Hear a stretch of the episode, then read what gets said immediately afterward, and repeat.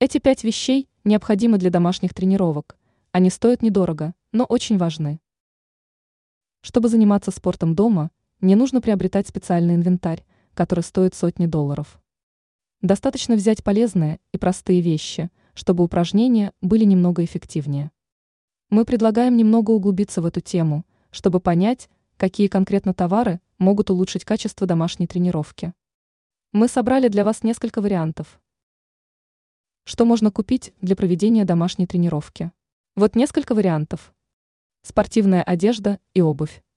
Она позволит вам чувствовать себя немного комфортнее и придаст движениям свободу. Коврик.